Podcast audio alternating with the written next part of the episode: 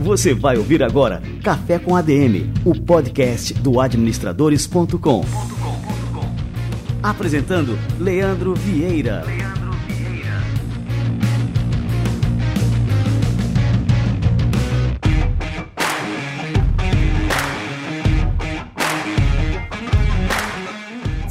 Galera, está no ar mais um Café com a DM, a sua dose de cafeína nos negócios. Estamos começando o nosso episódio número 265, 265. No Café com a DM de hoje eu vou receber aqui o meu amigo Marcelo Toledo. Marcelo é uma fera, ele já dirigiu e ajudou a fundar várias startups. Hoje ele é CEO da Health Tech Clivo. Ele vai contar aqui a história da Clivo, uma empresa fantástica. E também ele vai explicar para a gente quais são e como enfrentar os principais desafios na hora de empreender e como ter sucesso como empreendedor. Café com a DM de hoje, turbinado de cafeína, como sempre. Daqui a pouquinho o Marcelo Toledo chega por aqui. Muito bem, antes de mais nada, quero dar uma dica para todos vocês, para você que escuta aqui o Café com a DM, que você pode fazer parte do nosso grupo de WhatsApp, o grupo de WhatsApp do Administradores. Todos os dias, conteúdos exclusivos, as melhores dicas, as melhores matérias, os melhores conteúdos do administradores.com no seu WhatsApp. Então, entra aí no nosso grupo, digitando no seu navegador adm.to barra grupo ADM, tudo minúsculo, juntinho. Você vai fazer um cadastro e vai ser direcionado para o nosso grupo. Só botar lá para entrar e fazer parte desse grupo que não para de crescer. Tá bombando. Espero você por lá.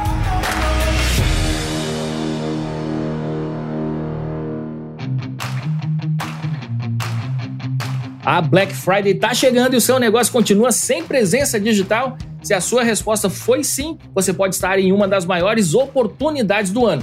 Então escuta só essa dica. A Local Web conta com várias soluções completas para ajudar você a criar e hospedar o seu site com apenas alguns cliques. E o melhor, por um precinho que cabe no seu bolso. Para você ter ideia, o criador de sites sai por apenas R$ 6,90 por mês. Já a hospedagem de sites, só R$ 9,90 por mês. Ou seja, por menos de 20 reais mensais, você pode criar o seu e-commerce, alcançar mais clientes e bombar de vender nessa Black Friday. Tá esperando o que para aproveitar? Acesse o link da Local Web na descrição do podcast e saiba mais. Local Web, presença digital para o seu negócio.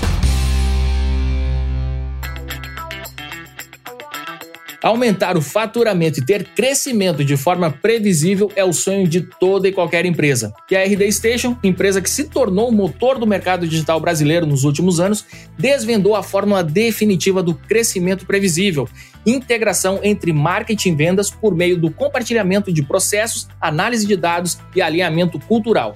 Com essa comunhão perfeita, o time de marketing consegue amadurecer os contatos até que cada um esteja pronto para que o time de vendas faça a proposta. Com esse acompanhamento e com as ferramentas certas, desse jeito a sua empresa conseguirá aumentar exponencialmente a conversão dos prospects em clientes e terá um crescimento previsível, sustentável e constante. Para entender tudo sobre a metodologia que já ajudou milhares de negócios em todo o Brasil a crescerem de forma previsível, acesse o site da RD Station e saiba como ter uma equipe de vendas de alta performance, um time de marketing focado em aquisição de clientes e como aglutinar essas duas frentes com um só objetivo: a prosperidade do seu negócio. Acesse o link aqui na descrição e saiba mais. Maravilha, vou esquentar o meu cafezinho aqui que está chegando essa fera, Marcelo Toledo.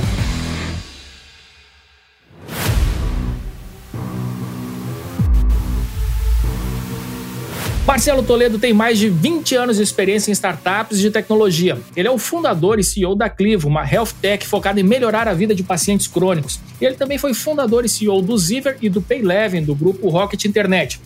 É, Toledo também tem passagens pelo Nubank, Vex, Oi e LTM. Ele é formado em marketing pela FGV e é expert em produzir conteúdo para empreendedores, como o livro dele, O Dono, é, a G4 Educação, o podcast Excelente Excepcionais e também já foi nosso colunista aqui no administradores.com. Marcelo Toledo, meu amigo, cara, que honra te receber por aqui. Seja muito bem-vindo ao Café com a DM. Grande Leandro, pô, que demais. Obrigado pelo convite. Sabe que eu sou fanzaço do Administradores, sou fanzaço seu. Muito feliz de estar de volta a casa que, pô, quantos artigos não escrevemos juntos, né? Então essa história vem de longa data. Com certeza. Marcelo, e eu não sou só teu fã, eu sou teu discípulo também, aprendo muito contigo, é, aprendo muito com podcast com excepcionais, que eu já deixo aqui a recomendação para a turma, é, com teu livro, dono, enfim, com os artigos. E, cara, também te acompanho ali nas redes sociais e estou sempre me inspirando com lições, com as dicas que você deixa, com as suas reflexões, que são sempre é, muito profundas, né? Tem uma visão diferente de muitos eventos cotidianos. É uma honra te receber aqui no Café com a DM para a gente poder bater um papo não só sobre empreendedorismo, mas também sobre essas outras ideias aí que permeiam aí a, a tua vida, tá, Marcelo? Pô, cara, que honra, obrigado. É um prazer escutar isso. E você sabe que produção de conteúdo, cara, é uma jornada dura. Quem demora demais para entrar sofre com os algoritmos. Então é bom demais quando você escuta que o trabalho que você está tendo, que é sempre, cara, doloroso. É, fazer conteúdo original, cara, dá trabalho. Copiar conteúdo da internet, cara, é a coisa mais fácil do mundo, né? Então tem uma grande diferença nesses dois universos e você melhor do que ninguém sabe disso. Então, pô, escutar isso de você, sensacional. Obrigado. E é bacana isso também, falar sobre a questão da qualidade do conteúdo. Você falou assim, quem começa a produzir conteúdo agora tem essa dificuldade com algoritmos, né? Mas quando o conteúdo é bom, não existe algoritmo que impeça ele de ser visto, reconhecido, é, recomendado, né? E eu vejo muito disso nos teus conteúdos. Né? Então, por exemplo, o podcast O Excepcionais, ele tem quanto tempo já de idade? Menos de um ano? Dois anos, mais ou menos. Dois a gente anos. Começou né? só com áudio, agora a gente, esse ano, foi vídeo o tempo inteiro. Tá fazendo também, entrou na onda dos vídeos, né? Ah, é, sempre foi o plano, cara. Mas você sabe que eu sou cabeça de MVP, né? tudo que eu vou fazer na minha vida, você tem que fazer um teste mínimo para ver se o negócio vai para frente. Então, comecei baratinho, comecei simples e depois você vai incrementando, né? Já estamos no nosso segundo estúdio já. E é um formato fantástico, né? E que veio para ficar. Eu vou entrevistar aqui no nosso podcast, até já fazendo um spoiler para você e para a turma, o Rodrigo Tigre, né, que é da Audio AD, ele é presidente também da Associação Brasileira de Podcasts, e a gente vai falar muito sobre essa mídia, né? Como que ela explodiu, né? Como que ela já se consolidou e já virou uma mania das pessoas, né? Aqui no Café com a DM a gente recebe sempre, por exemplo, as pessoas é, nos stories ali marcando a gente ouvindo Café com a DM no carro, ouvindo Café com a DM, sei lá, na corrida. Então, é uma mídia que realmente, assim, as pessoas aproveitam muito o seu tempo, principalmente esse tempo, não um tempo livre, é um tempo meio que inútil que a gente perde, né, no trânsito, para aprender. E isso é uma coisa que já está consolidada e que eu acho que vai crescer ainda mais, né, Marcelo? Não sei se você tem essa percepção também, né, do formato. Para mim, é, é uma onda que está se formando. A gente não está nem no começo, cara. É, eu acho que isso vai ser uma maratona, uma ultra maratona. E se a gente puder fazer uma analogia, eu acho que a gente não está nem no primeiro quilômetro da maratona. Eu acho que a gente está fazendo a inscrição, amarrando tênis ali, sabe? se você parar para pensar, cara, todas as novas mídias que a gente tem, elas são muito acessíveis. Então, cara, para você abrir um Instagram e, e ser entretido, é segundos. Você abre seu celular, cara, é o provavelmente é o primeiro ícone da sua página, assim como deve ser o WhatsApp e as principais redes sociais que você utiliza. TikTok hoje está muito em alta. O podcast ainda não é assim. É, o podcast ele ainda não é muito acessível. E se você parar para pensar, as pessoas têm rotinas muito específicas para escutar podcast. Existem as pessoas que escutam no carro. E, cara, no carro, se ligou o rádio, ele está tocando. Você não consegue entrar no carro e sair com o seu podcast tocando. Você não, você não tem uma interface boa. Então, eu acho que na medida que esses conteúdos estão sendo produzidos, vai melhorar o acesso ao conteúdo. E aí sim a gente vai começar a ter a intensificação dessa onda. Eu acho que a gente começou com uma onda de infoprodutores, que são produtores de conteúdos, né? Informação mesmo. Pô, eu acho que um dos grandes movimentadores aí desse mercado foi o Flow Podcast, né? Eu acho que ele, durante muito tempo, é, ficou ali pequenininho e tal, mas de repente ele explodiu e tomou o lugar ali do Nerdcast, que foi primeiro lugar durante muito tempo, né? Então, cara, eu acho que essa onda é só o começo. Eu acho que a gente que faz esse trabalho, vamos surfar essa onda muito bem. Pô, que legal. Eu só queria um real por cada ouvinte do Café com a DM, só isso. queria mais nada, viu, Marcelo? Já estava resolvido, né? Já estava resolvido. Mas assim, eu faço assim, sempre fiz com prazer aqui o podcast. Nunca foi uma coisa assim, ah, vamos fazer um, um podcast para ganhar dinheiro. Não foi, cara. Foi sempre assim, é, para conhecer pessoas. Eu acho que esse é o principal ganho, né? Para ter essa conversa semanal com pessoas assim das mais diversas áreas, é, com as mais diversas experiências. Cara, para mim é como se fosse, eu já falei aqui no, no, podcast, mas é como se fosse o filme aquele do Highlander, né? Lembra quando o Highlander cortava uma cabeça que ele absorvia os poderes do cara que ele tinha é isso aí. matado? É mais ou menos, a gente fica com um pouquinho de cada um, aprende muito, né? Então, para mim, esse aqui é o principal ganho, e fora o ganho também de estar tá proporcionando né, essa oportunidade de crescimento para quem ouve a gente, né? É verdade, cara, é demais. Eu adoro, para mim é o mesmo sentimento, sabe? Eu acho que você ter um, um momento de conversa com alguém que você admira e que tem muito a ensinar, a te ensinar, é um exercício da disciplina, é um desenvolvimento intelectual gigantesco, é um aumento do networking, Cara, são tantos os benefícios que, cara, na hora que todo mundo começar a refletir, vai falar assim: caramba, cara, por que, que eu não estou fazendo isso, né?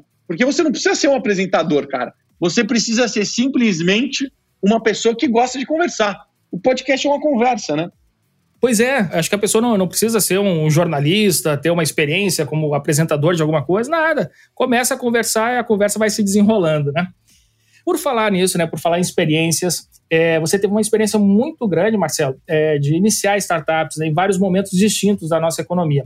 Então, lá no ano 2000, é, você fundou uma empresa, depois você trabalhou na Vex, né, uma grande empresa, e em 2005 você fundou a Payleven, né, em 2012, olha só, vamos ver se eu estou bom aqui de história aqui, né? Mais recentemente você fundou a Clivo, que foi em 2019.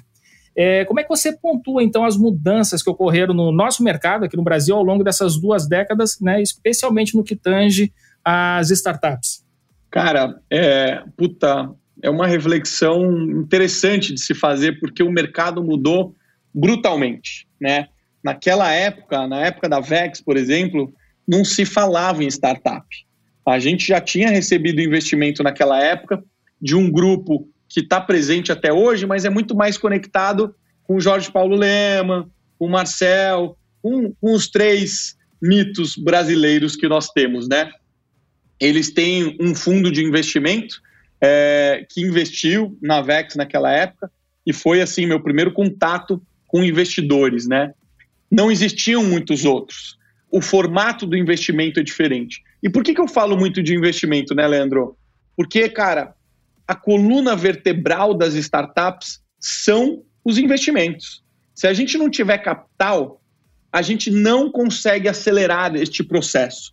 Então, eu acho que a gente sempre viveu uma batalha entre está faltando dinheiro, está faltando empreendedor. Sempre é uma batalha. Em alguns momentos, um está um pouco na frente, outros era invertido. E eu acho que a grande mudança de lá para cá é que hoje a gente tem muito mais capital, a gente tem muito mais investidor, a gente tem empreendedores capacitados. Há pouco tempo a gente tinha um pouquinho de capital, mas não tinha empreendedor. Eu acho que a gente já recuperou isso. E o Brasil, cara, é um celeiro de oportunidades. Problema é o que a gente mais tem. Então, problemas grandes a serem resolvidos, né? Brasil é uma das maiores economias do mundo. Cara, quando você faz alguma coisa aqui dentro, com certeza vai ser alguma coisa grande, né? Então, o que muda é a competição. Porque quando você está olhando para uma determinada oportunidade, não é só mais você que está olhando. Quando você precisa contratar um programador, não é só mais você que está contratando. Na época da Vex, cara, eu nem pensava em competição. Hoje, cara, os salários estão estratosféricos, a composição da empresa é completamente diferente. Outra coisa que eu acho que foi muito incrível nesses, nesses 20 anos de, foi o amadurecimento do modelo de gestão. Eu acho que o modelo de gestão foi completamente virado de cabeça para baixo. É, e que eu acho que é o grande diferencial das startups versus o velho mundo. Né? As, as empresas incumbentes, as empresas mais tradicionais, ainda estão correndo atrás de aprender a trabalhar em squad, de aprender a trabalhar com metodologias ágeis. E isso, cara, faz com que as empresas sejam ultra eficientes, né? Quem teve a oportunidade de ver o prospecto do Nubank entendeu que o grande diferencial do Nubank é a eficiência. O Nubank é muito mais eficiente de qualquer outro banco. Então, é, quem ainda tiver na velha economia precisa olhar para esse novo mundo e ver como que você aproveita essas oportunidades para você se tornar mais eficiente, para você injetar capital na sua empresa, para você crescer mais rápido. E, cara, isso também é só o começo, sabe? Eu acho que ainda tem muito chão pela frente. A gente ainda vai ter muito empreendedor trazendo muita alegria aí para o nosso país.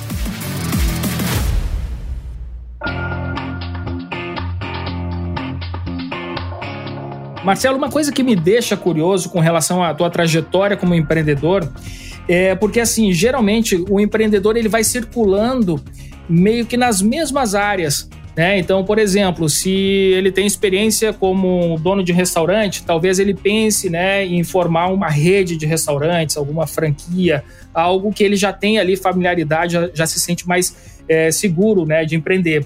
E você tem experiências em diferentes indústrias.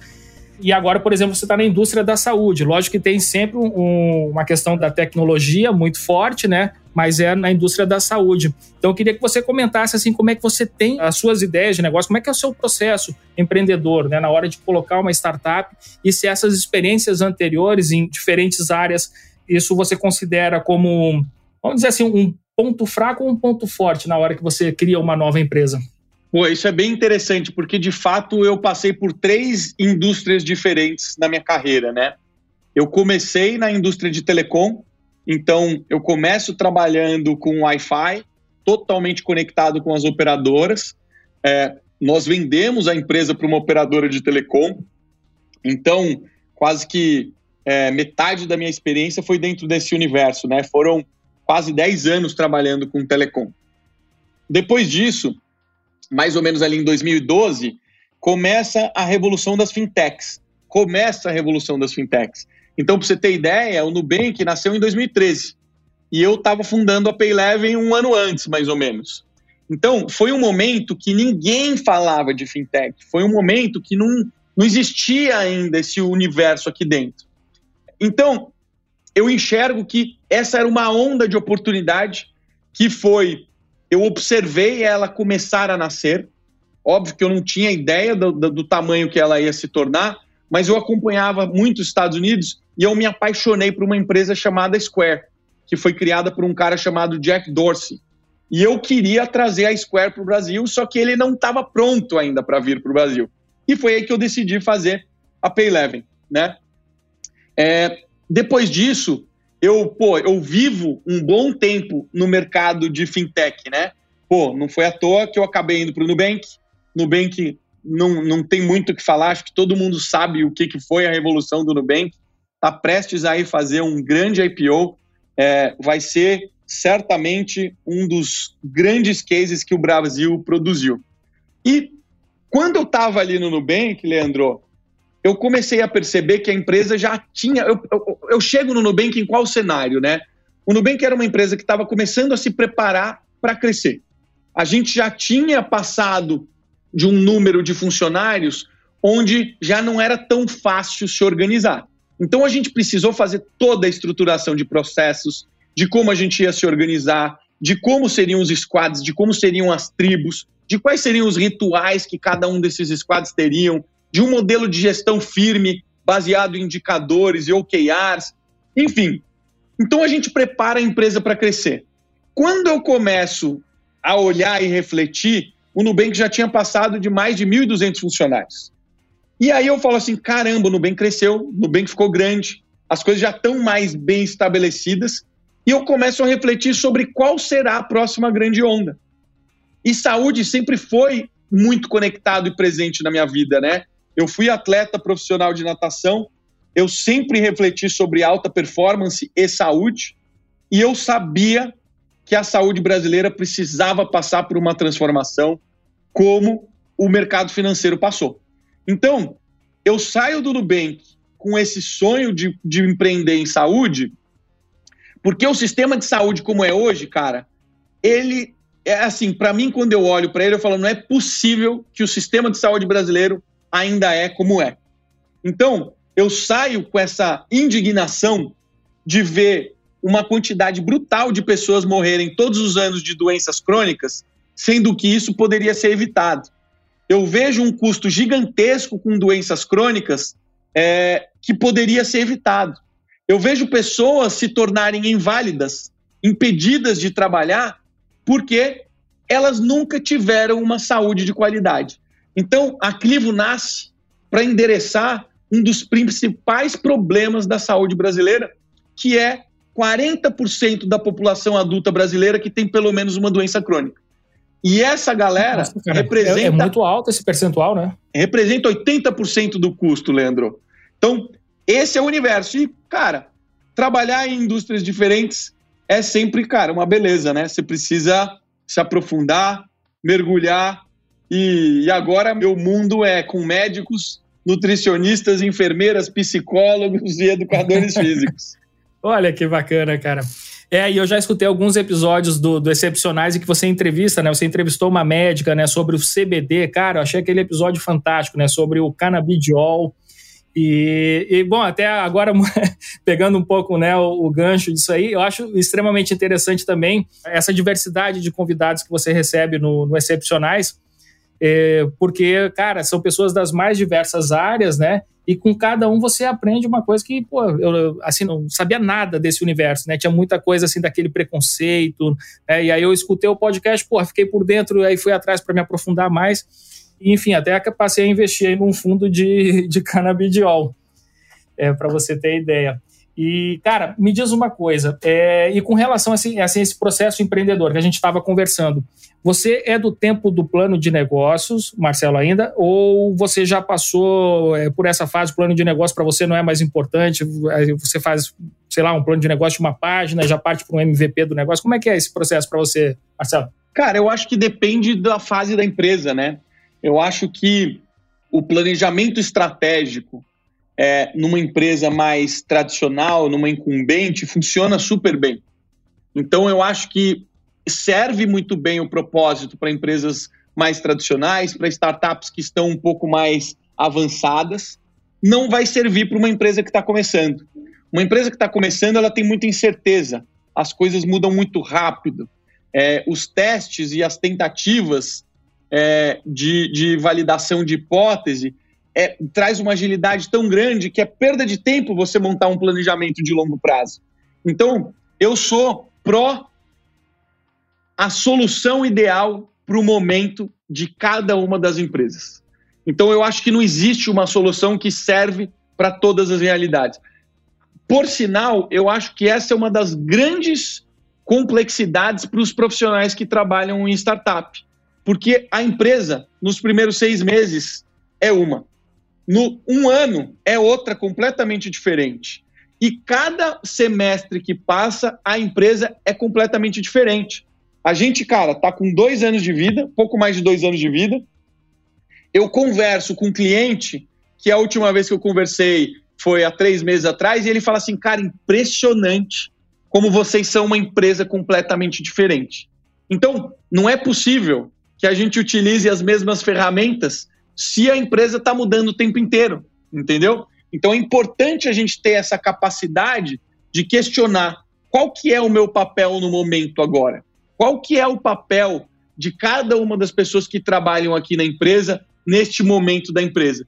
Porque, cara, um dia você é analista, no outro dia você já precisa ser manager, sabe? Num dia que você é manager, você já precisa ir para uma outra área que está nascendo. Então é muito dinâmico isso. E ter esta agilidade de refletir e saber transicionar nesses períodos, cara, não é fácil. Eu aprendo até hoje sobre isso.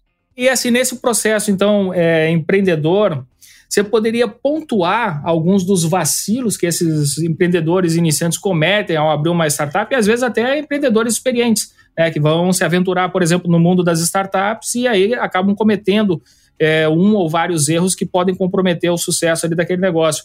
Você pode comentar sobre esses erros, esses vacilos que. Cara, eu acho que o principal erro é assim: todo mundo vai gastar tempo com coisa errada. Precisa ter clareza disso. Vamos gastar tempo com coisa errada. Vai vencer o jogo quem conseguir gastar o tempo de forma inteligente. Então, quando a gente fala do processo de MVP, significa o quê na prática? Cara, eu quero validar hipóteses o mais rápido possível com o mínimo de dinheiro investido. O trabalho de um empreendedor no começo de uma startup é aprender rápido. Porque, Leandro, cara, eu estou entrando num mercado novo, eu preciso construir um produto que talvez exista, talvez não exista no mercado. Eu não sei qual é o canal de vendas, eu não sei praticamente tudo. Eu tenho algumas ideias que podem ou não ser verdade. Então, As pessoas normalmente, Leandro, se apegam à solução. Porra, eu quero criar um aplicativo para fazer isso, isso isso. Eu quero criar um, um SaaS que vai fazer isso, isso isso. Cara, isso é um erro gigantesco. Você não pode se apegar à solução. Você precisa se apegar ao problema. Empreendedores são bons resolvedores de problemas. Quando você se enxerga um resolvedor de problema, a solução ela vai vir. E não pode você vir com a solução definitiva e falar, cara, eu vou fazer isso, que vai ter essas funcionalidades, meu aplicativo vai ter essas abas, desse jeito, com comunidade, com isso, com aquilo. Cara, se você se concentra na solução e você não testa isso de forma gradativa no mercado, você está jogando tempo e dinheiro no lixo. E eu vejo as pessoas fazerem isso até hoje. Porque no Gestão 4.0, eu dou mentoria para 50 CEOs de empresa todos os meses. E muitas vezes, na última mentoria, tinham três deles que já estavam gastando mais de 12 meses para fazer um MVP. E eu falei, galera, posso falar uma coisa? Isso que vocês estão fazendo, eu teria feito em duas semanas com WhatsApp. Duas semanas eu teria validado essa hipótese. E eu não teria gastado a quantidade de dinheiro que vocês gastaram. Então, o resumo da ópera, Leandro, é como eu entrego aquela hipótese que eu tive na minha cabeça é, puta, cara, será que eu consigo vender isso para este cliente? Descobre como fazer isso o mais rápido possível, sem inventar a solução. Você não sabe qual é a solução. Resolve o problema do cliente. E se der certo, você começa a incrementar. Se todo mundo aprender este básico e repetir isso ao longo de 12 meses, você vai sim construir uma inteligência que nenhum concorrente seu no mercado tem. E você vai construir um grupo de pessoas que sabe empreender para o que você quiser fazer, cara. Seja em fintech, seja em telecom, seja na saúde, sabe? Não é à toa que empreendedor e o administrador também tem dor no nome, né? Tem que focar na dor. Total, é isso aí.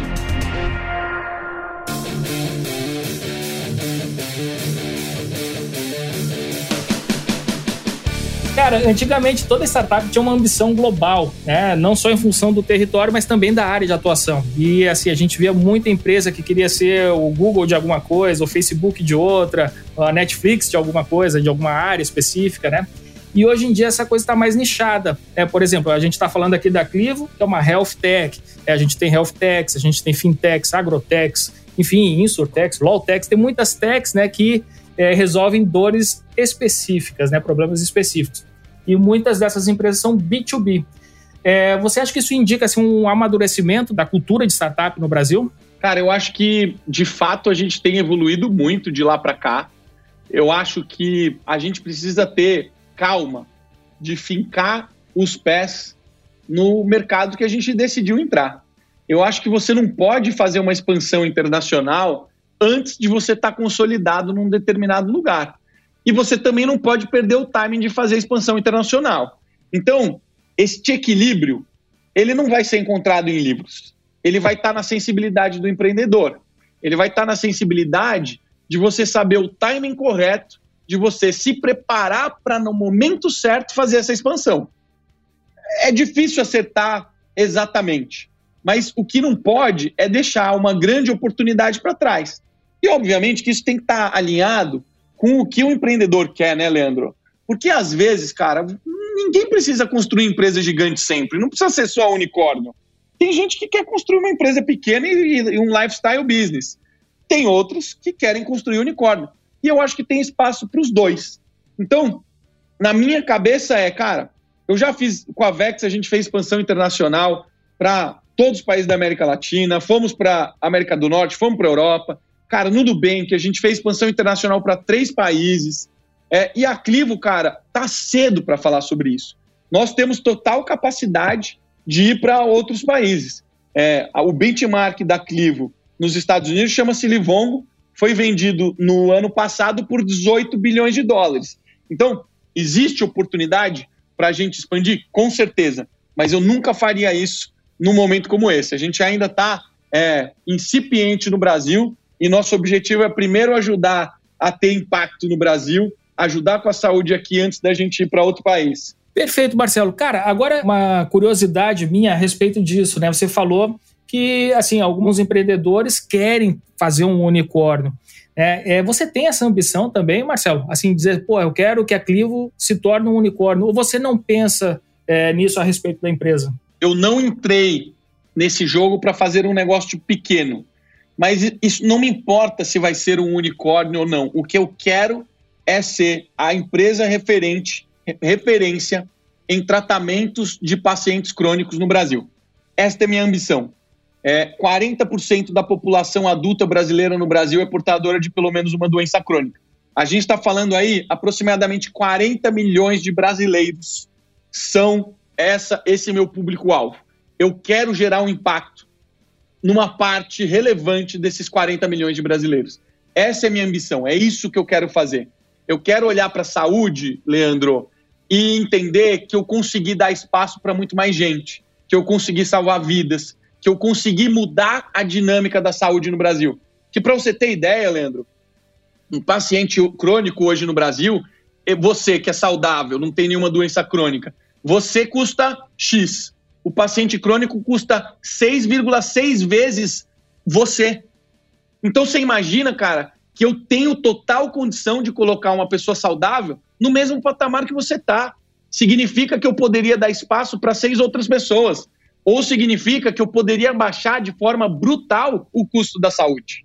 Entende como isso pode mudar de forma significativamente a saúde no Brasil? Essa é a minha ambição, esse é meu sonho. Porra, Marcelo, olha, eu, eu fiz essa pergunta assim, pareceu uma pegadinha, né, cara? Mas é porque tem muita gente mesmo que esquece do principal, essa questão dessa missão, do propósito do negócio. É, e você está muito atento a isso, né? Essa paixão do empreendedor em fazer a diferença. É, e eu acho que isso que, é, que gera a valorização de um negócio. E não é o contrário, né? não é você focar primeiro na valorização, é, enfim, né, para descobrir qual que é o propósito daquele negócio. É o contrário, né? Nada contra quem está buscando dinheiro, entendeu? Cara, não é o meu caso. Pô, tô 22 anos no mercado, cara. Eu e o meu sócio, né, o André Sá, meu cofundador, cara, a maior parte do nosso tempo, quando a gente se conheceu, nós gastamos conversando sobre valores, sobre objetivos de vida, sobre o que nós queríamos para os próximos 10 anos das nossas vidas. E, cara, a gente só conversou sobre qual é o tipo de empresa que a gente quer criar, qual o impacto que a gente quer gerar no país. É um outro nível de discussão, e não, cara, quanto de dinheiro a gente consegue fazer, qual que é o tamanho de empresa que a gente consegue construir. Cara, é bem alinhado com o que você acabou de falar. É, muita gente ainda tem aquela ideia, né, que tem que ter uma ideia de um milhão de dólares, né? Então as pessoas ficam rabiscando ideias. E aí, do ponto de vista de investidor, a ideia não vale nada. Né? O que vale é a capacidade de execução do empreendedor, né? De colocar aquela ideia de pé. E aí, mas assim, aí vem aí a pergunta de um milhão de dólares, né? Como é que a gente pode desenvolver um processo de execução da ideia né? e quais são as competências intelectuais, pessoais que são necessárias para isso? Cara, quem faz isso muito bem são é, os consultores os consultores eles são muito analíticos, né? Então eles conseguem explorar é, grandes oportunidades e grandes pools de dinheiro. Se você quer construir um negócio realmente muito grande, se você quer ter uma ideia muito grande, você só precisa olhar para o mundo. Entenda no mundo quais são os grandes problemas, aonde o dinheiro está. Então, esses pools de dinheiro é o que a gente deve partir do princípio. É, o mercado de saúde no Brasil, de plano de saúde, é um mercado de aproximadamente 150 bilhões. O mercado de medicamentos no Brasil é um mercado de aproximadamente uns 140 bilhões. É, então, pô, esses são pools de dinheiro que lá dentro tem um monte de oportunidade de ser explorado. Na hora que você vai olhar o pool de fintech, cara, você tem crédito, você tem uma série de outros elementos que compõem é, o pool financeiro. Então, uma vez que você consegue entender esses grandes pools, você precisa entender quais são as grandes revoluções que vão tomar esses dinheiros. Então, cara, o Nubank é, claro, ganhador deste mercado de banco digital. É um, é um banco, cara, que logo mais vai estar tá dando muito trabalho para os bancos brasileiros. É um banco que talvez consiga fazer uma expansão internacional extremamente agressiva. Cara, ele viu isso há oito anos atrás. Você precisa olhar para os mercados que estão à frente do Brasil e tem uma grande vantagem, Leandro, de morar aqui no Brasil, que a gente está oito horas do futuro, né? Você pega o avião, vai lá para os Estados Unidos e você chega no futuro e você começa a ver quais são os grandes modelos de negócio que deram certo por lá.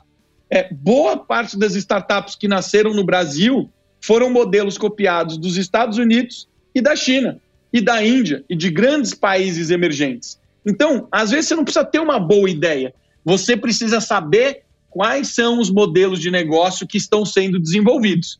E se você entender isso, aí sim você entra naquele problema. Agora eu preciso saber executar. Porque certamente grandes oportunidades tem muito investimento, muita gente boa correndo atrás de querer pegar essa fatia deste problema para entregar a solução. Boa. É, e, Marcelo, ainda na linha dessa questão das competências, é, aqui no Brasil a gente tem um desemprego altíssimo. Né? Em compensação, é, a parte, é, a ironia dessa história, nós temos uma carência muito grande de profissionais especializados em determinadas áreas. Por exemplo, tecnologia, é, as empresas estão sofrendo porque os desenvolvedores brasileiros estão trabalhando para as empresas estrangeiras agora, ganhando cinco, seis vezes mais do que ganhavam por aqui. E às vezes até mais do que isso, né? não é só por conta da variação cambial. Mas é, existe também uma carência de empreendedores é, com essas competências que são essenciais para se tocar uma startup de sucesso, porque eu sei que tem muito dinheiro disponível no mercado, né? Os investidores estão atrás de bons negócios, mas assim, é fundamental que a gente tenha também bons empreendedores à frente, né? Eu acho que agora está um pouco descompensado, né? Eu acho que a gente está com muitos fundos, é, com muito dinheiro, e não necessariamente eles estão conseguindo investir esse dinheiro na velocidade esperada.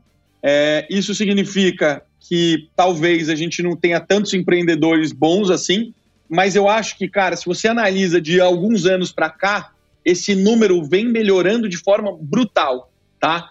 A gente tinha uma qualidade de empreendedor muito baixa, porque a gente não construiu essa maturidade de empreendedorismo. Cara, quando eu construí é, startup há 20 anos atrás, foi de um jeito completamente amador. A gente não sabia como fazer isso, né? Então, cara, hoje a gente tem expertise. Então, pô, eu saio de uma época onde eu sou um empreendedor ruim e não sei fazer direito as coisas e chego no momento de hoje com muito mais segurança, sabe? Hoje eu sei evitar muitos dos problemas que eu é, incorri no passado. Então eu acho que isso aconteceu em geral, não foi só comigo. E eu acho que quem se preparou, cara, hoje está conseguindo captar dinheiro, está conseguindo mostrar, montar suas startups, não é à toa que, cara, começou a explodir unicórnio no Brasil, né? Porque, cara, a gente tem sim empreendedor bom. Mas é aquele negócio. Precisa de mais. A gente tá com muito dinheiro e tá precisando de mais empreendedor. E eu acho que isso é uma curva natural. Eu acho que essa curva tá ascendente. E é um excelente sinal. Agora, para quem ainda não entrou nesse mercado e tem ambição, pode entrar, porque essa curva ela vai continuar crescendo e ela só vai aumentar, vai ter espaço para muitos empreendedores ainda entrarem nesse mercado. Maravilha, olha aí, já fica aí o alerta de oportunidade aqui para os nossos ouvintes. É, agora, Marcelo, uma coisa que me chama muito a atenção, e aqui já passando aqui alguma é, uma particularidade sua, né, uma característica sua, você é um cara que estuda muito. É, então, assim, não é à toa que você tem um grande sucesso também. Qual é a importância disso, então, já que a gente está falando, né, que a gente precisa de bons empreendedores e tudo mais, como é que se faz um bom empreendedor e qual é o papel do cara estar tá sempre aprendendo, né, para poder realmente ter sucesso e acompanhar esse ritmo de mudanças tão grande que a gente vive hoje? Cara, eu acho que tem dois caminhos fundamentais. Um é óbvio e o outro é totalmente não óbvio e as pessoas não fazem e deveriam fazer. O primeiro é óbvio que a gente precisa estudar tudo que for técnico em relação aos nossos ofícios. É, você trabalha num segmento onde você, cara, jornalista, produz conteúdo, você tem sua empresa, cara, você precisa estudar sobre esse universo. Eu trabalho com saúde, tecnologia, eu preciso estudar este universo. Isso é óbvio. Todo mundo deveria ser lifelong learner, né? Que é estudar para o resto da vida, se permitir evoluir intelectualmente, tá? De uma forma que você consiga aplicar isso ao seu universo. Mas o que as pessoas não fazem, Leandro, é desenvolver o autoconhecimento. Harvard produzia os melhores profissionais do mundo. E há diversas décadas atrás, eles falaram assim: cara, a gente já produz os melhores profissionais do mundo, mas eu queria entender o que mais. O que, que mais a gente precisa fazer para produzir as melhores pessoas do mundo. E um rapaz, que era um dos fodões lá de Harvard, descobriu um curso de autoconhecimento. E ele pegou este curso de autoconhecimento e mandou a esposa dele fazer.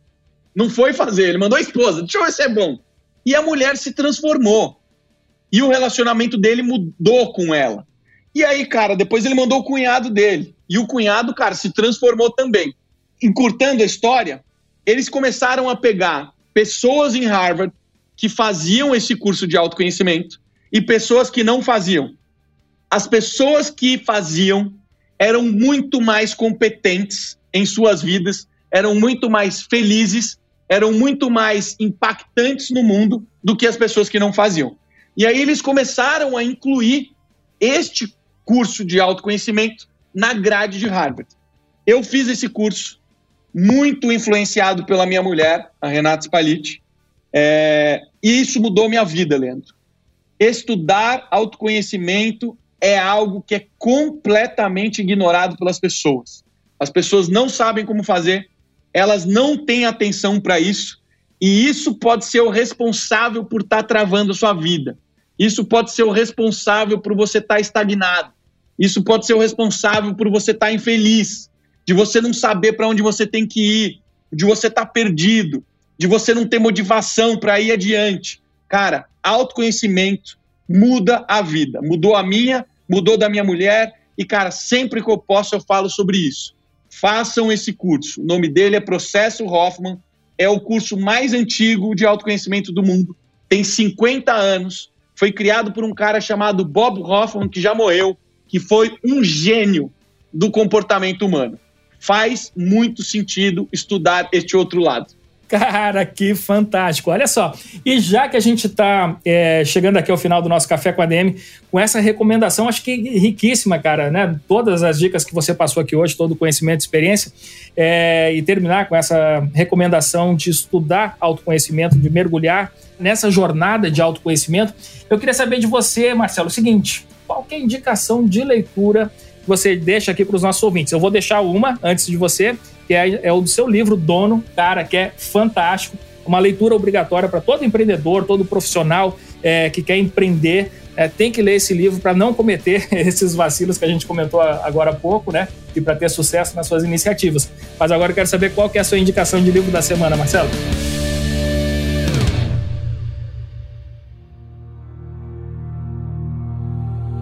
Livro da semana.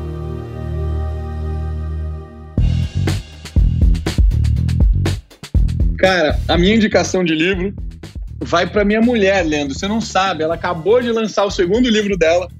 O livro chama-se Sucesso é o resultado de times apaixonados. Cara, eu tenho uma admiração tão profunda por essa mulher. Há cinco anos, ela, cara, trabalha na indústria farmacêutica, uma empresa familiar de quase 50 anos. Aliás, já tem 50 anos, naquela época era quase 50 anos.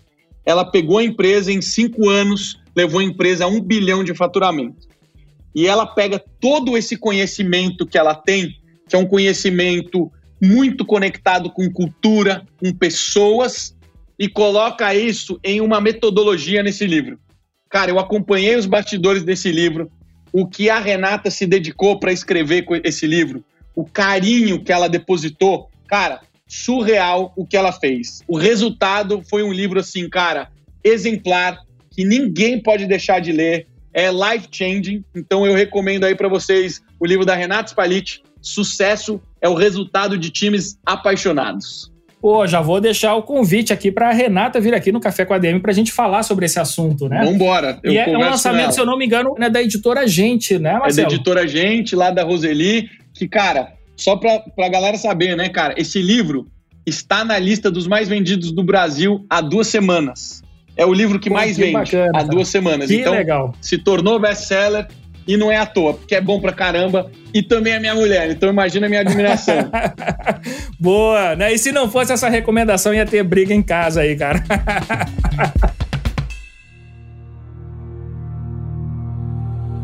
Livro da semana.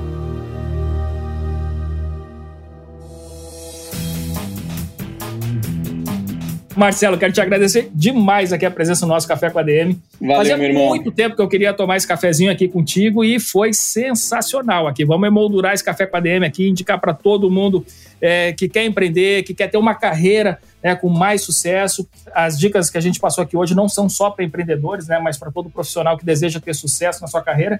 E foi demais, cara. Obrigado, Obrigado meu irmão. Foi demais, cara. Como sempre, é incrível estar com você. Você é um cara que tem um coração gigantesco, um gênio, porque para construir isso, o que você construiu não é qualquer um. Cara, você impacta o Brasil com conteúdos de altíssima qualidade. Você está sempre na vanguarda, cara. Não tem gente ruim produzindo conteúdo lá. É sempre o ápice que tem no Brasil. Então, cara, parabéns. Sempre uma honra estar aqui com você e demais ter tomado esse café aqui com você. Um beijo no coração. Valeu demais, Marcelo. Um grande abraço e até a próxima, cara. Abraço, meu irmão. Te cuida.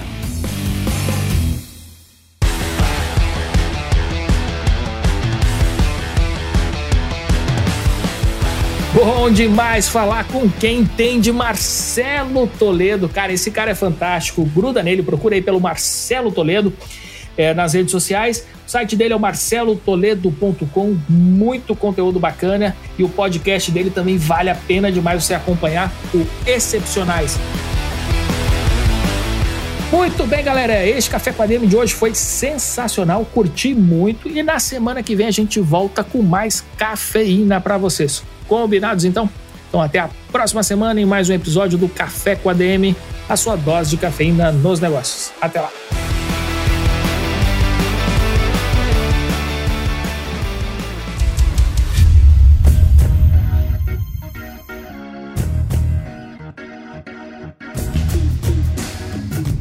Você ouviu Café com ADM, o podcast do administradores.com.